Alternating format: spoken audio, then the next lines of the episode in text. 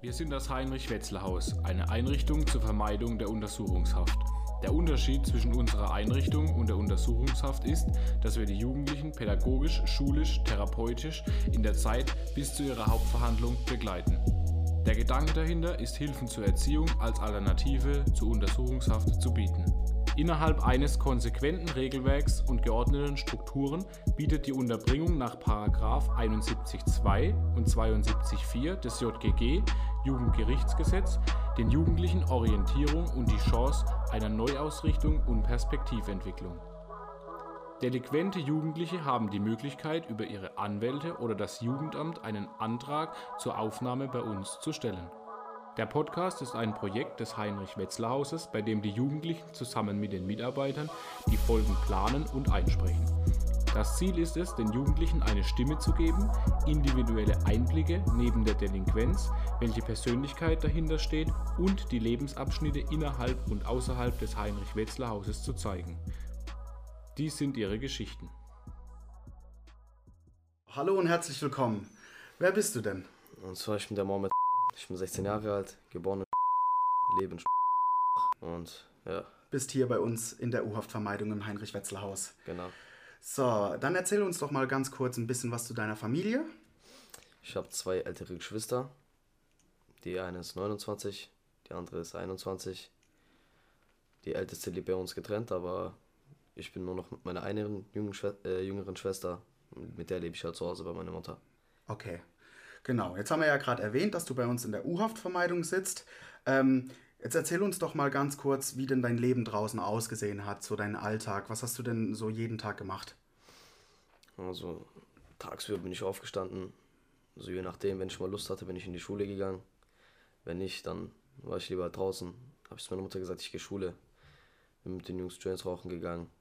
Habe täglich mal ein bisschen hier und da Gras verkauft um an Geld ranzukommen, meine eigenen Drogen finanzieren zu können. Mhm. Damit ich nicht meine Mutter so oft nach Geld fragen muss, was ich auch tatsächlich trotzdem gemacht habe ab und zu. Okay.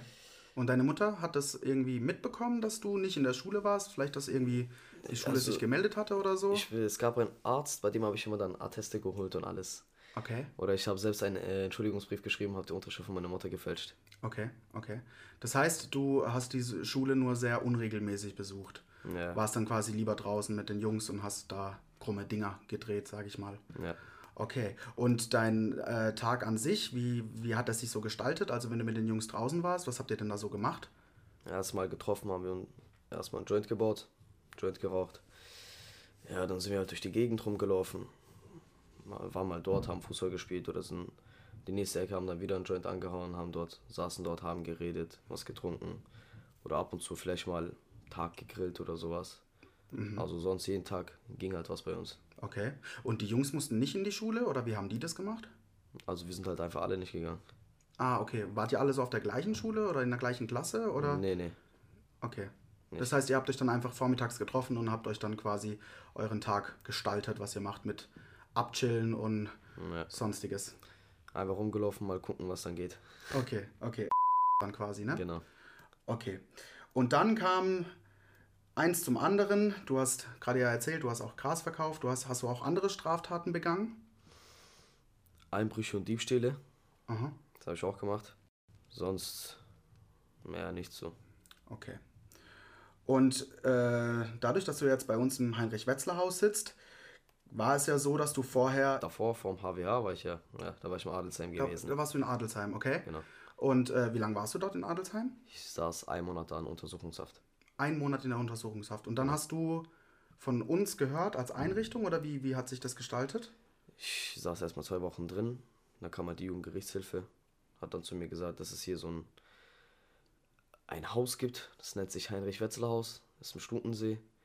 Und ja, da könnte man sich seinen Bericht aufbauen, damit man halt besser vor Gericht kommen könnte und alles. Und könnte man sich halt den Abschluss könnte man dort machen, mhm. sich Aussichten aufbauen, sich dort auch persönlich zu verbessern. Da meinte ich zu ihm, ja, ich wäre bereit gewesen, um dorthin zu gehen. Mhm. Okay. Dann hat er auch den Antrag gemacht und ja, zwei Wochen später war ich dann hier. Okay, hat das natürlich alles geklappt. Ja. Gut, dann lass uns doch mal ganz kurz nochmal vor, äh, bevor du in Adelsheim warst, darüber reden, wie es war. Ähm, kannst du dich noch an den Tag erinnern, als die Polizei bei dir war? Das war an meinem ersten Prüfungstag. Okay. 6 Uhr morgens hat es geklingelt. Ich hatte die ganze Nacht lang gelernt. Dann hat es geklingelt. Ich bin direkt aufgestanden, weil sowas komisch um 6 Uhr morgens klingelt keiner durchgehend. Und wo ich schon zur Tür gelaufen bin, habe ich dann hinter mir direkt meine Mutter gesehen. Sie hat gesagt, wer ist es? Ich meinte, ich habe keine Ahnung. Ich habe hab erstmal aus den Spion rausgeguckt, habe da gesehen, dass da eine Frau und ein Mann steht. Ich dachte erstmal zwei Polizeibeamten. Als ich die Tür geöffnet habe, sah ich sechs Krippos und zwei Polizeibeamten. Okay. Und die hielt einen Haftbefehl direkt vor meinen Augen fest, meinte, sie wurden, äh, gegen sie wurde ein Haftbefehl erlassen wegen versuchten Mordes. Und ich habe sie angeguckt und gedacht, scheiße. Ich habe erstmal nicht verstanden, um was es geht. Ich wusste ja nicht mal, was passiert war, weil habe so viel draußen gekifft, wo ich mir auch mehrere Sachen auch vergessen habe. Dann meinte ich zu ihr, kommen Sie bitte erstmal rein. Okay. Dann sind wir reingegangen. Äh, wir saßen im Esszimmer. Und äh, da hat sie mir den Haftbefehl vor die Augen gelegt, hat gesagt, du kannst es lesen. Wir haben einen Durchsuchungsbeschluss und wir werden dein Zimmer jetzt kontrollieren. Nach Beweismitteln. Ich habe gesagt, können Sie machen, mein Zimmer ist da um die Ecke. Sind dann halt ein paar Kripo-Beamten, so ich glaube es waren drei oder zwei gewesen, reingegangen, haben das ganze Zimmer von mir verwühlt. Haben alles durchgeguckt, Sachen mitgenommen, was eigentlich nicht mal Sinn gemacht hat. Zum Beispiel Familienbilder haben die mitgenommen und irgendwelche Sachen. Äh, ja, haben die auch mein Handy mitgenommen und alles. Und ich habe den Haftbefehl gelesen und war Schock. Meine Mutter genauso. Okay. Das heißt, das ist aber eigentlich äh, relativ friedlich verlaufen, sage ich mal. Ja. Man kennt es ja immer so aus dem Fernsehen, dass wenn die, wenn die Polizei da morgens auftaucht, äh, die erstmal Randale machen, so nach dem Motto, und da versuchen reinzukommen irgendwie. Und ihr habt euch da eigentlich relativ, ihr habt euch kooperativ gezeigt. Das heißt, Ja. ihr habt sie reingeholt, ihr habt mit denen gesprochen. Ähm, wie hat denn deine Mama da reagiert? Meine Mutter war erstmal komplett fassungslos, meine Schwester war auch da. Die haben beide nicht mal die Welt verstanden. Ja, okay. Und ich habe meine Eltern genauso angeguckt und da steht man halt an diesem Punkt, wo nicht mehr die Eltern entscheiden, sondern der Staat entscheidet. Ja. Und dann denkt man sich, okay. Das ist was scheiße, ganz anderes, Das ist gell? ein komplett anderes Gefühl. Okay, was hast du da gefühlt in dem Moment? Wie, wie ging es dir da, als du diesen Haftbefehl auch gesehen hattest? Was, was hat das mit dir gemacht? Ich habe erstmal gelacht. Okay. Ich habe tatsächlich wirklich darüber gelacht, weil als ich das gelesen habe und ich die ganzen falschen Aussagen gelesen habe, dann war alles komisch gewesen. Aber dann, wo ich halt mit diesem Hintergedanken war, okay, du kommst jetzt für eine Zeit lang in den Knast, du weißt die Zeit nicht, du weißt nicht, wie lange U-Haft ist, man weiß ja mindestens sechs Monate, aber kann noch länger werden. Und du weißt nicht, ob du eine Haftstrafe kriegst oder nicht. Und da Also dieses, erstmal dieses Ungewisse einfach. Ja. Was kommt da jetzt auf mich zu? so viel Adrenalin im Körper, sowas habe ich noch nie gespürt. Okay, okay. Ja. Und deine Mama und deine Schwester waren natürlich auch mega am Boden zerstört, wahrscheinlich in dem Moment, als sie das dann realisiert haben, was jetzt hier gerade mit dem kleinen Bruder bzw. dem Sohn passiert. Ja, und ich habe zu meiner Schwester direkt gesagt, ruf meinen Anwalt an, direkt. Okay. Weil ich hatte auch davor auch einen Anwalt gehabt, Ja. weil es gab mal so ein paar Kleinigkeiten, wo auch der Anwalt es geschafft hat zu klären. Und ja, dann, meine Mutter hat die ganze Zeit zu mir gesagt, was passiert jetzt mit dir, was passiert mit dir? Ich habe gesagt, nee, mach dir keine Sorgen. Wir warten jetzt erstmal bis zum Gericht. Okay. Also deine Mama und deine Schwester haben eher mitfühlend reagiert und waren jetzt nicht so vorwurfsvoll dir gegenüber, so nach dem Motto, was hast du gemacht und, und, und keine Ahnung, sondern die haben sich eher quasi so auf deine Seite gestellt und haben versucht, die Situation mit dir zusammen zu realisieren und Genau. zu schauen, wie es dann weitergeht. Meine Mutter hat sich noch, tatsächlich noch nie gegen mich gestellt. Okay. Sie stand halt immer hinter mir. Wenn Ja. irgendwas war, hat sie gesagt, ich werde dich dabei unterstützen, ich werde dich dabei unterstützen. Wenn es mal, wenn ich mal was Schlimmes gemacht habe, natürlich hat sie mich da nicht unterstützt, aber die hat halt mir immer gesagt, hör auf damit, mach das nicht. Ja. Das bringt dir alles nichts. Konzentriere dich auf die Schule, aber ich habe nie auf meine Mutter gehört und jetzt zu diesem Zeitpunkt, wo ich hier bin, denke ich mir halt, hätte ich lieber auf meine Mutter gehört. Mhm. Hättest dir vielleicht vieles erspart, ne? Ja. Okay. Und wie war das dann? Die Polizei hat dich dann an dem Tag auch gleich mitgenommen oder wie ist es da abgelaufen? Die haben mich, also die haben erstmal dann, wo ich fertig war mit Durchlesen alles, haben die gesagt, soll denen mein Handy geben. Hab denen mein Handy gegeben, dann äh, meinten die, okay, jetzt geht's los. Dann haben die Okay. mich mitgenommen. Äh, Durftest du was mitnehmen oder haben die dich da äh, ich einfach. hab, die haben zu mir gesagt, ich brauche keine Klamotten. Okay. Das haben die wirklich gemacht, das haben die abgezogen. Die haben wirklich zu mir gesagt, ich brauche keine Klamotten.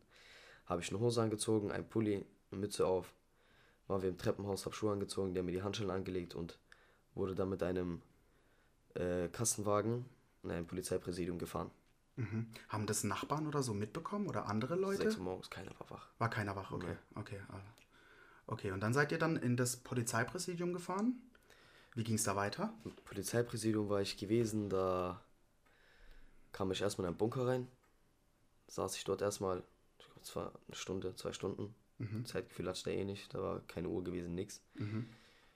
Dann irgendwann öffnete sich die Tür, meinten die mitkommen. Und ich dachte, okay, jetzt geht's zum Gericht. Okay. Dann haben die mich in den Raum gebracht. Äh, stand eine Frau am Computer, ein Mann. Die meinten, okay, ausziehen. Ich guckte mal, so, wie ausziehen? Er sagt, ja, wir werden jetzt deine, nach Merkmalen an deinem Körper suchen. Haben die ein paar Tattoos von mir abgeschaut, Bilder davon gemacht, meine Fingerabdrücke genommen, Bilder von Gesicht, Körperstatur, Größe gemessen, Gewicht, alles haben die gemacht. Wie war das für dich? Du hast dich dann da komplett ausziehen müssen, ne? Was hast denn du in dem Moment gefühlt, als du da vor so zwei fremden Menschen, die jetzt quasi die komplette äh, Macht, auch über dich hatten, was hast du da so in dem Moment gefühlt? Wie ging es dir denn da? Scheiße. Ich, ich kann dieses Gefühl nicht beschreiben. Das ist dann einfach nur etwas, einfach aus einem Schock. Bestimmt war jeder mal in einem Schockzustand, wo man nicht mehr weiß, was jetzt, was man jetzt machen soll, was eine Lösung ist. Ich wusste halt nicht, was ich sagen soll, was ich machen soll. Aber du hast dich nicht gewehrt, du hast quasi Nein. kooperiert und hast alles mitgemacht. Ja. Okay. Da hat mein, da hat der Polizist das Tattoo an meiner Hand angeschaut. Steht ja 1312 drauf. Was heißt das? Äh, ACAB. Und der meinte, ACAB, was bedeutet denn das? all cops are bastards. Ah, okay. Deutsch übersetzt, alle Bullen sind Bastarde. Okay. Und ja, der meinte zu mir, äh, was hast du dir da schönes tätowiert? Ich habe zu ihm gesagt, äh, Tattoos sind doch eine Fantasie, oder nicht? Okay. Ja, dann war der erstmal mundtot gewesen. Okay. Also hat er er hat dazu gesagt. Hat das eher mit Humor genommen oder war das so? Nee, äh, komplett so. Man hat schon gesehen, er hat Hass dafür empfunden, dass es auf meiner Hand drauf steht. Okay, okay. Gut, okay. Und dann hast du dich quasi komplett ausziehen müssen. Die haben dich kontrolliert, haben Merkmale von dir genommen. Ja. Wie ging es denn dann weiter? Danach meinten die, ich soll wieder in die Zelle reingehen. War ich dort. Saß ich da nochmal ein paar Stunden geschlafen. Dann irgendwann hat sich die Tür geöffnet. Die meinten, okay, wir fahren jetzt zum Gericht. Wie sieht denn so eine Zelle dort im Polizeipräsidium aus? Kannst du die mal kurz beschreiben? Das ist ein Bett, was in der Luft hängt. In der Also so, das klebt an der Wand dran. Ja, okay. Und dann gibt es halt so ein Plumpsklo. Okay. Also wo auf dem Boden nur ein Loch ist. Und da man sein Geschäft erledigt und ein Waschbecken. Das ist dann alles. Hast du auf dem Bett auch eine Matratze gehabt mit Ja. Decken und Kissen? Das war, das war so eine, kann man nicht Matratze nennen, das war so ein Gummistoff gewesen. okay. Also man lag tatsächlich auf Gummi Aha, okay. und Stein. Okay. Und dann? Wie ging es dann weiter, nachdem sie dich dann quasi, nachdem du dann den Aufenthalt in der Zelle hattest? Kamen die Beamten wieder? Die kamen dann wieder, äh, haben mir dann wieder die Handschellen angelegt, haben gesagt, okay, also Fußfesseln wurden mir auch angelegt. Mhm. Dann gesagt, okay, wir fahren jetzt zum Gericht. Sind wir zum Gericht gefahren und ja, dort stand auch mein Anwalt, meine Mutter, mein Vater, meine Schwester, da standen dann halt alle. Haben die dich in Handschellen und Fußschellen gesehen? Ja. Was ist denn dir da in den, in den Kopf gekommen, als du quasi dann da ausgestiegen bist, komplett gefesselt, sage ich jetzt mal, und dann in das Gesicht deiner Eltern gucken musstest? Ich habe mir gedacht, scheiße. Scheiße. Das, dazu kann man nichts mehr sagen, weil man ist schon jetzt in dieser Lage und man kann daran nichts mehr ändern. Und Wie haben deine Eltern reagiert, wo sie dich gesehen haben? meine Mutter hat geweint. Und mein Vater hat auch gesagt, ach, warum? Wir haben dich doch so oft gewarnt. Ja, und dann habe ich mit meinem Anwalt geredet. Ich habe den von der ganzen Sache erzählt, was passiert ist. Und ja, dann ging es halt ins Gericht. Ja. Dort wurde dann geredet, was jetzt passiert. Dann haben die gesagt, okay, kommst jetzt in Adelsheim, sitzt dort in Untersuchungshaft, bis der Fall untersucht wird, also fertig mit der Untersuchung ist und dann kommt das Gericht und wird das Urteil getroffen. Möchten Sie noch was sagen? Dann hat mein Anwalt gesagt, mein Mandant hat nichts zu sagen. Dann meinten die, da war halt nichts. Dann ging es los. Achter an den Armen dran, dann ab nach Adelsheim. Und dann haben sie dich direkt nach Adelsheim gefahren. Ah nein. Ich wurde wieder zurück ins Polizeipräsidium gefahren. Okay. Aber mit Achter. Okay. Mit Handschellen dann, ja. Nicht mit den normalen Handschellen, sondern wo Arm über Arm ist und man nichts damit machen kann. Ach, okay, okay. Wo ich dann ins Polizeipräsidium gefahren und dort lag ich wieder und ich habe gefragt, wann ich Adelsheim komme. Also ich habe noch das letzte Mal im Gericht, habe ich dann noch meine Mutter umarmt und alles. Meine Schwester hat auch geweint. Das war das allerletzte, was ich gesehen habe. Ich habe auch zu meiner Schwester gesagt, wein nicht, zeig keine Schwäche. So, ich mache jetzt einen kurzen Urlaub. Machst jetzt einen kurzen Urlaub. Okay, das heißt, deine Gedanken waren quasi eher bei deiner Familie Ja. und dein Mitgefühl war eher bei deiner Familie als bei dir selbst. Ja, ich Okay. habe gar nicht an mich gedacht. Okay. Ja, als ich im Polizeipräsidium war, war ich dann wieder in diesem Bunker drin. Mhm. Lag da und habe halt gewartet, wann ich jetzt rübergebracht werde. Mhm. Irgendwann habe ich einfach aus Langeweile habe ich geklingelt, habe gesagt, hey, wann geht's nach Adelsheim? Die hat gesagt, ja, morgen. Okay. Und ich habe den ganzen Tag über nichts gegessen, nichts. Mhm. Komplett leeren Magen gehabt und es war schon, ich glaube, war schon 16 Uhr, 17 Uhr gewesen. Und ja, dann kam die halt rein mit einem Brot in Vakuum Mhm. und zwei Salamischeiben in Vakuum.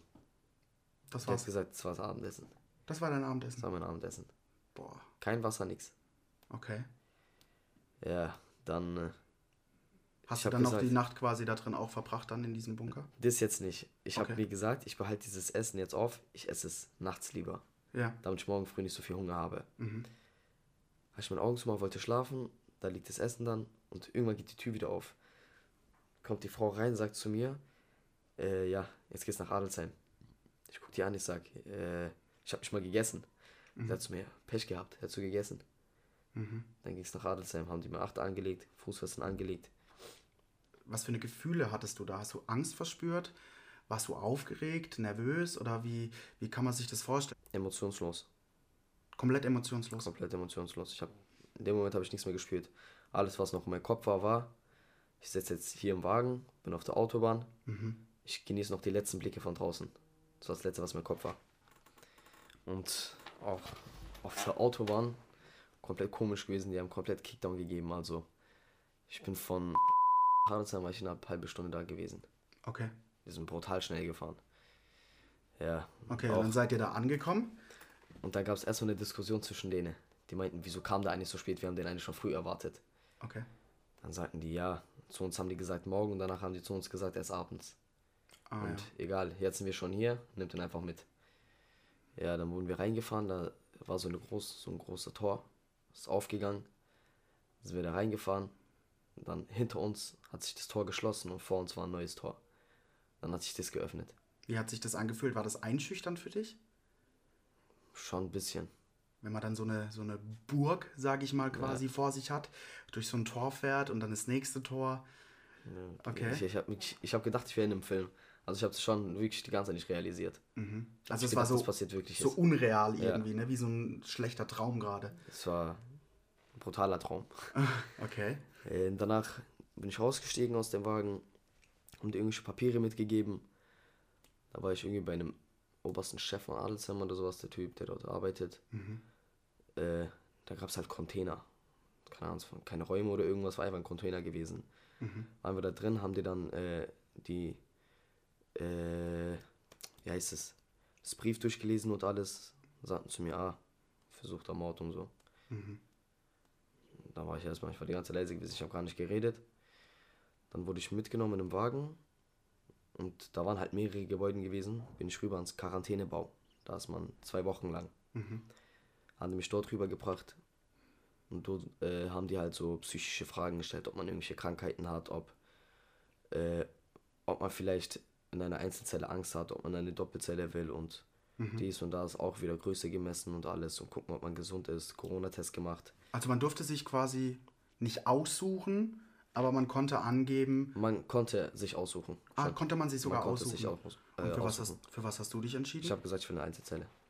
In einer Einzelzelle. Ja. Okay. Weil ich habe keine Lust mit irgendwen, den ich nicht mal kenne, einfach da in der Zelle zu sitzen und mein erst, die ersten paar Tage will ich lieber alleine sein. Für dich sein quasi. Ja. Mhm. Okay.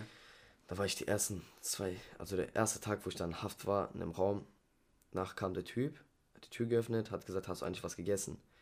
Habe ich gesagt, nein, den ganzen Tag über nichts. Dann hat er mich mitgenommen. Dann gab es halt irgendwie so eine Küche. Hat halt paar, äh, so Wurstpackungen, Brot und so mitgenommen und habe ich das halt gegessen. Okay. Und Er war schon ein korrekter Mann gewesen. Mhm. War das ein Wärter oder wer war das? Ein Wärter. Okay. Und danach saß ich halt in der Zelle. Ja. Und was ging dir da so den, durch den Kopf? Das ist so das, was mich und vielleicht auch die Zuhörer interessiert. Was, was denkt man, wenn man da drin sitzt und weiß, okay, da komme ich jetzt erstmal nicht mehr raus? Was geht einem da durch den Kopf? Alles Mögliche. Das ist eigentlich das Erste, was in meinem Kopf war. Ich war draußen daran gewöhnt. Auch wenn ich bei einem Kollegen gepennt habe, habe ich immer noch davor mit meiner Mutter telefoniert. Ja. Und ja, so halt immer, wenn ich zu Hause, auch, auch wenn ich zu Hause war, ich habe trotzdem mit meiner Mutter geredet. Bin ich rausgegangen, ich habe meine Mutter telefoniert. Mhm. Ich kann es halt nur so. Ja. Und dann jetzt habe ich mir einfach nur vorgestellt, so für eine längere Zeit, äh, einfach nicht mehr mit meiner Mutter reden. Mhm. Okay. Und das hat natürlich was gemacht mit dir, ne? Was Und für dann Gedanken. kamen schon die ersten paar Tränen raus, habe ich gesagt, okay, ich bin Ja? jetzt gefickt. Okay. Ja. Das heißt, da könnte man sagen, war so dieser Moment, wo du realisiert hast, das ist gar kein Traum, das ist Wirklichkeit. Ja. Was Genau ging dir denn da noch so durch den Kopf? Ich war schon die ganze Fahrt über emotionslos. Aber danach, ich hab, das war die ganze Zeit mein Kopf, ich sehe Familie nicht mehr. Ja. Ich habe selber verkackt. Mhm. Wieso war ich einfach an diesem Tag da gewesen? Warum? Okay, das heißt, du hast da sehr, sehr mit dir zu kämpfen gehabt, natürlich. Und die ersten Tage, kann ich mir vorstellen, bestimmt sind sehr, sehr lange gewesen, ne? Naja, ich Okay. war zwei Tage lang war ich alleine in der Zelle. Mhm. Und danach kam irgend so ein Typ. Mhm. Und die meinten dann, ich müsste mit dem in eine Zelle gehen, weil er nicht dazu fähig ist, alleine in einer Zelle zu sein. Mhm. Ich habe mir gedacht, ja, okay. Jetzt mit irgendwen anders drin in der Zelle sein. Ja, dann bin ich schon reingegangen, habe äh, schon alles eingedeckt und alles. Und ja, dann kam der auch rein. Irgend so ein Typ gewesen aus. Kam der wieder? Irgendwo aus Nähe war das, glaube ich. War auch ein korrekter Typ gewesen. Habe ich meine Quarantänezeit mit dem die ganze verbracht, geredet. Der hat mir auch ein paar Geschichten von sich erzählt. Mhm. Und der saß wegen Drogenhandel. Okay. Ja, und das Einzige, was man gemacht hat, war Tag, eine Stunde Hofgang, Eine Stunde. eine Stunde Hofgang gehabt. Wann habt ihr die gehabt? Um wie viel Uhr? die kamen rein, wann die wollten. Wenn die Ach, wollten, okay. kamen die 7 Uhr rein, 8 Uhr, 6 Uhr. Okay. Immer nach dem Hofgang haben die gesagt, wenn du dich duschen willst, kannst du dich jetzt duschen. Mhm. Sonst kannst du dich nicht mehr duschen für morgen. Okay. So, die haben so entschieden, was mit dir dann wird. Okay, und dieser Hofgang, war der dann mit den anderen Insassen da drin oder wie? Nur mit dem Typen, mit dem ich in der Zelle war. Okay, das Weil heißt, das haben, sie, das haben die getrennt aufgrund der Corona-Situation Genau. im Moment. Okay. Und dann war es halt irgendwie so gewesen, dass jemand anderes, dass wir mit ein paar anderen Leuten auch auf Hofgang gegangen sind. Mhm. Und da habe ich auch einen anderen Typen kennengelernt. Weil der Typ, der mit mir in der Zelle war, Ja. der hatte keinen Bock gehabt, immer wieder Hofgang zu gehen. Mhm. Und dann war ich, habe ich einen anderen Typen kennengelernt, habe dann mit dem geredet. Und wo ich dann aus dem Quarantänebau rausgekommen bin, habe ich im U-Haftbau, das, äh, das, war, das war der D-Bau, so hieß es. Mhm. Da saßen alle Leute, die in U-Haft sind. Mhm. Da habe ich meine ganze Zeit dort mit dem verbracht. Also war auch ein korrekter Typ gewesen. Okay, das hat es dir dann so ein bisschen erleichtert, Ja. sage ich jetzt mal. Okay. Und dann saßt du, beziehungsweise warst mehrere Wochen, zwei, drei Wochen, korrigiere mich, wenn ich falsch bin, ähm, in der U-Haft, bis du dann von dieser Einrichtung von uns hier gehört hast. Also ich war zwei Wochen und zwei Tage in Quarantänebau Ja? und zweieinhalb Wochen war ich noch drüben im D-Bau gewesen. Da habe ich auch eine Zeit lang gearbeitet. Als, Als- was hast du denn da gearbeitet? Äh, Schrauben abpacken. Das war U5 gewesen, Aha. hat man es genannt. Tut man einfach Schrauben von äh, der Firma Wirth. Tut Okay. man die dort abpacken und alles. Okay, und wie, wie sah so ein Arbeitstag aus? So, so wie draußen? Also wie viele Stunden hast du denn da gearbeitet? Man ist 6 Uhr morgens waren die halt, haben die schon angefangen zu klopfen. Mhm. Haben gesagt, ja, fertig machen zur Arbeit, obwohl man erst 7 Uhr losgegangen ist. Okay. Und ja, dann ist man von 7 Uhr bis um 12 Uhr dort gewesen. Mhm. Hat man dort äh, gearbeitet. Also man hat, ich als Jugendlicher, weil ich unter 18 war, Mhm. habe ich 1,50 Euro pro Stunde bekommen. Sonst die Jungs, die über 18 sind oder 18 sind, haben halt für das, was die leisten, Geld bekommen. Mhm. Und ja, dann bis um 12 Uhr hat man gearbeitet. Mhm. Dann ist man äh, hochgegangen, wieder in die Zelle, hat gegessen. Mhm. Da war von 12.30 Uhr bis 13.30 Uhr Hofgang, wenn man wollte, oder man geht wieder zurück in die Arbeit. Da hat man halt bis um 15.30 Uhr gearbeitet. Okay. Okay. Und wie hast du dann quasi von der Einrichtung vom Heinrich-Wetzler-Haus erfahren? Über die Jugendgerichtshilfe. Okay. Die haben zu mir gemeint, dass es halt hier ein Haus gibt, wo man sich verbessern kann und alles. Wo man was für die Zukunft machen kann, Schulabschluss machen kann. Habe ich zu ihm gesagt, ja, ich wäre bereit dafür, dorthin zu gehen. Dass du dir Hauptsache es ist besser als Knast. ja, ja, dass du da quasi was Perspektivisches erarbeiten kannst. Okay, und dann kam ein Mitarbeiter, ein Kollege von mir quasi, und hat mit dir dann ein Aufnahmegespräch gemacht. Kannst du dich noch an diesen Tag erinnern und wer da da war? Ja, sehr gut. Das war der Herr Cruz. Der Herr Cruz. Ja. Okay. Und ähm, der hat dir dann quasi das Konzept von uns vorgestellt. ja. Wie hat sich das so für dich angehört? Viel besser als Knast. Mhm. Da habe ich mir gedacht, okay, ich gehe jetzt woanders hin. Mhm. Groß hat auch zu mir gesagt, dass äh, man da auch die Familie richtig sehen kann, dass sie auch richtig zu Besuch kommen können. Mhm. Ich mir gedacht, okay, geil. Warum nicht? Mhm. Der hat doch gesagt, dass ich dort meinen Hauptschulabschluss besser machen kann. Dass ich äh, zum Beispiel nicht so wie ein Haft die ganze in der Zelle sitze.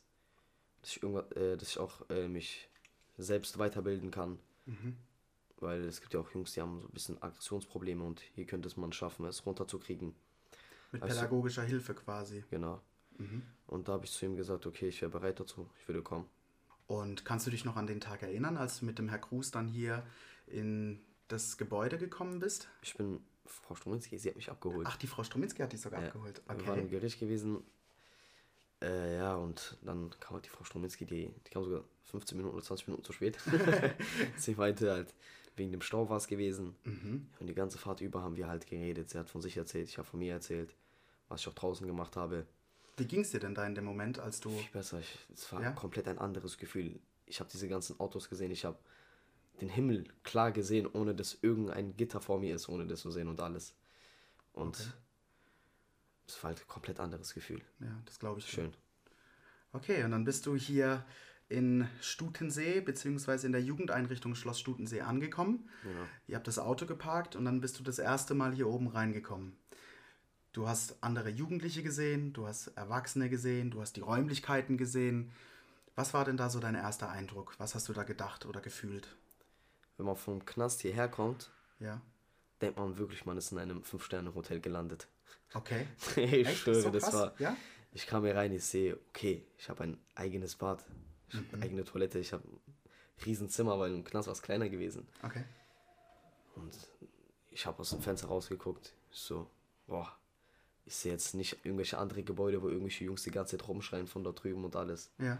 Ich mir gedacht, okay, hier kann ich meine Ruhe haben. Ich kann selber die Türe öffnen. Und es war ein komplett anderes Gefühl. Ja, und vor allem hast du hier dann auch die Möglichkeit, an dir selber auch zu arbeiten, ohne Ja. mit diesem Gefühl dauernd eingeschlossen zu sein. Genau. Ähm, jetzt bist du ja schon eine längere Zeit hier bei uns in der U-Haftvermeidung. Wie lange bist du denn schon da? Ich bin zwei Monate und zehn Tage bin ich hier. Schon zwei Monate und zehn Tage. Gibt es denn bei dir schon einen Gerichtstermin? Nein, ich muss noch jetzt darauf warten. Aber wie ich mitbekommen habe, dass jetzt äh, ein paar Freundinnen von mir von draußen eine Aussage gemacht haben, weil die bei der Sache alles dabei gewesen waren. Und die Kripo jetzt genug Beweise hat. Und das werden die jetzt ans Gericht schicken. Die werden eine Anklage rausstellen. Dann werden die Richter informiert, äh, die Anwälte informiert, ob man bereit dazu ist, dass das Gericht jetzt beginnt, ob die Anwälte auch bereit sind. Ja, ich glaube, dass das halt demnächst in zwei Monaten sein wird. Okay. Erzähl uns doch mal ganz kurz, was du hier gelernt hast. Also, ich habe hier gelernt, Geduld zu haben. Das habe ich im Knast drüben nicht gelernt, weil da gibt es auch keinen, der mit jemandem irgendwie redet oder irgendwas macht. Zum Beispiel hier gibt es auch eine Psychologin, die auch jemanden immer wieder berät und alles. Und am Anfang hat es auch gut getan, aber ich merke auch nach der Zeit, dass ich das halt nicht mehr so gebraucht habe. Und ja, soll ich erklären? Du bist ja jetzt auch schon in dem Stufensystem ein bisschen vorangeschritten. Ich bin auf der Handystufe. Ja. Also ich krieg ab nächste Woche Einzelausgang. Da darf man in der Woche, bei der ersten Einzelausgangsstufe darf man ja drei Stunden raus. Der zweiten zweimal drei Stunden. Bei der dritten einmal drei Stunden, einmal vier Stunden. Dann kommt ja auch schon die Heimfahrt. Mhm, das ist dann quasi das Ende, Ende des Stufensystems. Und ich habe schon meinen äh, Einzelausgangsbrief schon geschrieben ans Gericht. Das Motivationsschreiben und jetzt muss ich halt nur noch warten. Und äh, schulisch gesehen hast du dich ja auch entschlossen, die Zeit hier zu nutzen. Und du machst jetzt gerade aktuell auch die Schule, soweit ich weiß. Genau, also in der Schule verstehe ich gerade auch alles. Wir gehen gerade alle Themen wieder durch. Klappt gerade halt alles ohne Probleme. Und also mein Hauptschulabschluss werde ich zu 100% bestehen. Da bin ich mir sicher. Draußen war ich eigentlich auch bereit dazu gewesen, aber dann wurde ich ja verhaftet. Und ja, hier drin klappt eigentlich alles gut, ohne Probleme.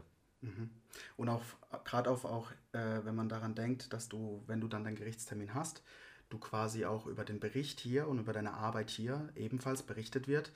Was ist denn so deine, dein, dein Gefühl, wenn du weißt, was du hier jetzt geschafft hast? Ich meine, du hast dich hier in diesem Stufensystem nach oben gearbeitet. Du machst jetzt deinen Hauptschulabschluss hier. Du hast regelmäßig auch Kontakt zu deinen Familien. Ähm, was glaubst du, wie das wird, wenn du dann vor Gericht stehst? Ich glaube, das sind sehr, sehr große, gute Punkte. Das, ich glaube, das beträgt sogar 50% vom Gericht. Das könnte ich auch so bestätigen und ich glaube, ich kann dir auch echt sagen, dass du stolz auf dich sein kannst für das, was du hier geleistet und dir erarbeitet hast. Dankeschön. Und dass du deine Sache auch wirklich gut gemacht hast hier. Dankeschön. Und mit hier natürlich einem guten Hauptschulabschluss die Einrichtung verlassen wirst und dann dein Leben wieder in die Hand nehmen kannst. Hoffe ich. Würdest du sagen, du hast was gelernt in der Zeit hier, wenn du wieder nach draußen kommst, was du Ja. anders machen möchtest, so perspektivisch? Hast du dir da schon irgendwelche Gedanken gemacht oder Pläne? Also ich würde jetzt hier nach meinem Hauptschulabschluss, würde ich gucken, dass ich auf eine weiterführende Schule gehe, dort meinen Realabschluss mache und dann äh, eine Ausbildung als Kfz-Mechatroniker beim Daimler oder beim Porsche versuche. Okay. Das klingt gut. Ja. So, dann sind wir auch schon wieder am Ende unserer Zeit, Mohammed. Ich danke dir für deine Offenheit und dafür, dass du bereit warst, hier den Zuhörern zu erklären oder zu erzählen, was in deinem Leben in der letzten Zeit, in der letzten Zeit so los war. Thank you, Dan.